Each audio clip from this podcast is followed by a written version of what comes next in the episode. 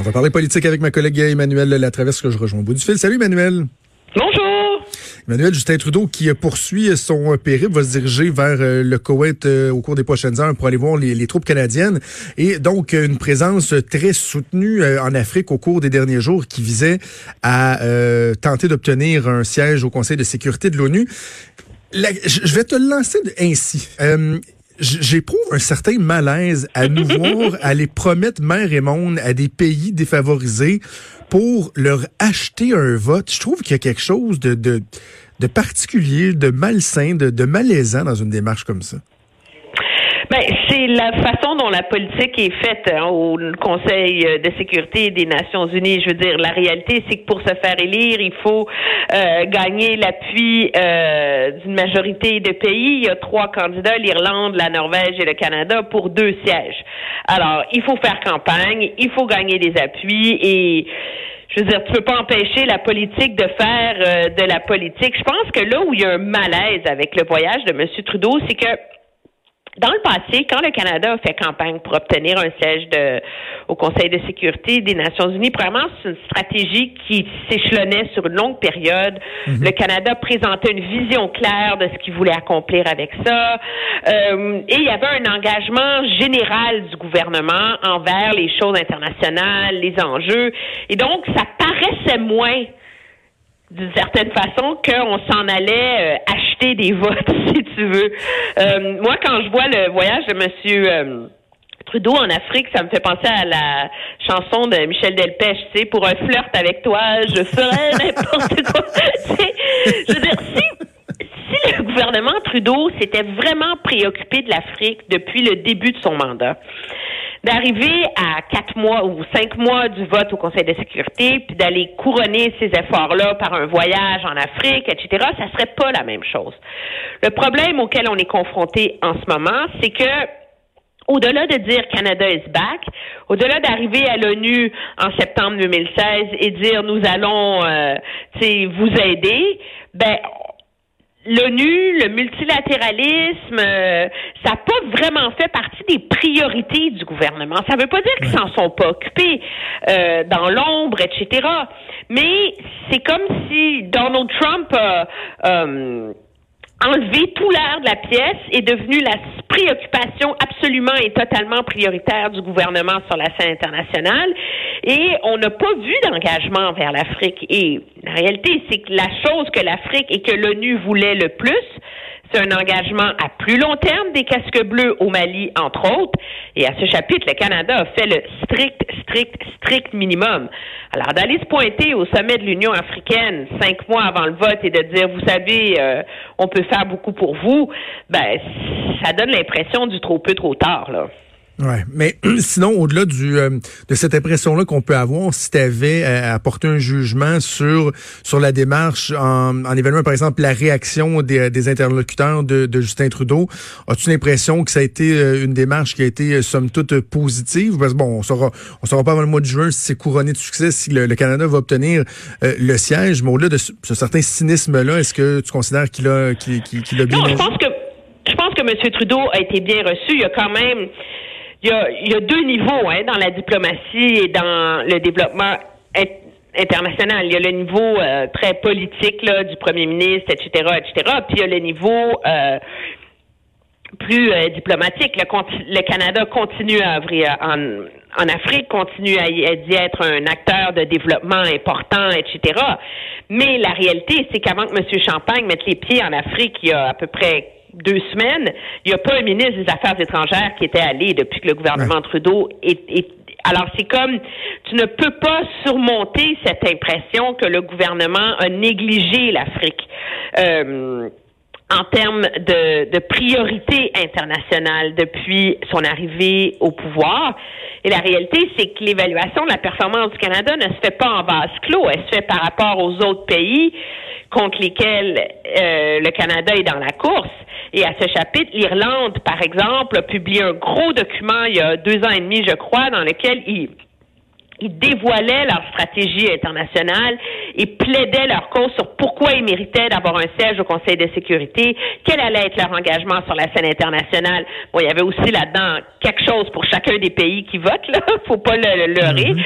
mais euh, euh, la première ministre de la Norvège était au sommet de l'Union africaine l'an dernier, cette année. Donc, le Canada est vu comme étant en retard à cause de ça parce que les ses adversaires dans cette course-là euh, ont eu un engagement politique prioritaire beaucoup beaucoup plus important. Puis je pense que ça tranche aussi aussi parce que les attentes étaient grandes. Euh, faut pas oublier que sous le gouvernement chrétien, M. Chrétien avait vraiment fait du développement en Afrique une grosse, grosse, grosse priorité, pas seulement en termes de développement international, mais en termes de diplomatie internationale. M. Martin avait poursuivi dans cette lancée-là et le gouvernement Harper, lui, avait recentré la politique internationale en faveur euh, de la Chine, de l'Amérique latine, etc. Alors quand les libéraux sont arrivés, puis ils ont dit, c'est on, we're back, on va s'occuper de de ces enjeux-là, ben, les attentes étaient énormes dans des pays comme l'Afrique. Et la réalité, c'est aussi que depuis son arrivée au pouvoir, le gouvernement Trudeau n'a pas été à la hauteur de ces attentes-là. Pour plein de raisons, là. C'est pas juste de sa faute, là. Je pense que les forces euh, euh, de, ben, pas destructrice, mais euh, l'orage et les et les tempêtes euh, et les enjeux économiques euh, soulevés par l'arrivée de Donald Trump au pouvoir a inévitablement distrait le Canada. Mais là, la réalité, c'est que c'est c'est la raison pour laquelle le Canada est en retard dans sa course vers le Conseil de sécurité des Nations Unies. D'autant plus que quand M. Trudeau a lancé cette initiative-là, demande à des hauts fonctionnaires au ministère des Affaires étrangères, eux trouvaient que le Canada devrait attendre son tour pour 2022 ou plutôt 2024, tu sais. Et donc, vraiment se donner le temps de faire une campagne à long terme. Alors qu'en comprimant la campagne sur une période de quatre ans seulement, ben, le Canada, c'est pas, pas mis les chances de son côté non plus, là. Ouais. Emmanuel, euh, on a parlé beaucoup au cours des dernières semaines de l'importance qu'un chef euh, de parti politique au fédéral, éventuellement un chef de gouvernement, puisse euh, maîtriser le, français, soit bilingue. Mais on se pose aussi la question de temps à autre sur les députés en général, sur les ministres. Et là, il y a Michel Lamarche, notre collègue de TVA, qui nous arrive avec une statistique qui, qui nous surprend pas, mais qui en même temps soulève toujours des questions à l'effet qu'il y, y, a le tiers des ministres du gouvernement actuel qui sont bilingues, qui ont une certaine maîtrise du français il y a quand même quelque chose de, particulier, ça soulève un certain nombre de questions. Oui, ben ça, démontre, je crois, à quel point euh, euh, dans les cercles politiques ici à Ottawa, le fait d'être bilingue n'est pas vu comme une nécessité pour l'avancement de sa carrière politique. C'est aussi cruel que ça. Et la réalité, c'est que les ministres qui sont bilingues, les anglophones qui sont vraiment bilingues, c'est des gens qui parlaient déjà français avant. Et donc qui ont profité du fait d'être à Ottawa pour peaufiner et améliorer leur français. Mais c'est des gens comme Bill Morneau, c'est des gens comme euh, Christopher Freeland. Mais il n'y a pas cette pression et cet engagement, je dirais, de la part des ministres strictement anglophones de faire l'effort d'apprendre le français. Puis il faut le dire, c'est pas euh, comme monsieur, madame, tout le monde là, qui décide d'apprendre langue seconde. Là. Ils peuvent avoir un, un professeur euh, privé deux heures par jour pour le faire. Là. Et euh, je vais te conter une anecdote. Le ministre des Services aux Autochtones, Mark Miller, qui est député euh, de Ville-Marie, là, donc du centre-ville de Montréal, là, euh, lui, quand il est arrivé, il est très intéressé par les questions autochtones depuis toujours. Il s'est mis à prendre suivre des cours de Mohawk. Hey. Wow. Ce qui fait que maintenant, il est il n'est pas bilingue, Mohawk, mais il est capable de s'exprimer un peu dans la langue Mohawk, qui est une langue, semble-t-il, extrêmement difficile, parce que lui a décidé de profiter des services d'enseignement qui étaient offerts, parce que c'était une priorité, et parce qu'il y a mis une à deux heures par jour depuis qu'il est, est, député. Là. Alors, ça se fait. Je veux dire, euh, dans le temps de M. Mulroney, Alan Rock a appris français, euh, John Manley, je veux dire, les ministres faisait un effort. Et cette pression-là pour faire un effort n'est plus présente dans la culture politique. Et je pense que ça vient, entre autres, du fait qu'on a passé quand même neuf ans avec un gouvernement presque entièrement unilingue anglophone, qui était le gouvernement Harper où finalement, euh, ben ça c'est l'impératif d'apprendre le, français, c'est complètement dissipé euh, et dilué là. Je me souviens, je te raconte euh, anecdote pour anecdote, lorsque euh, je travaillais pour euh, Jean Lapierre au bureau régional des, ministres ici à Québec, lorsque des ministres qui venaient dans la région de Québec, dans l'est du Québec, c'est moi qui, qui organisais un peu leurs activités. Et il y avait John McCallum, qui était alors ministre du Revenu, si je me trompe pas, qui était venu dans une espèce d'immersion française. Scott Bryson avait fait la même chose à l'époque où j'étais là.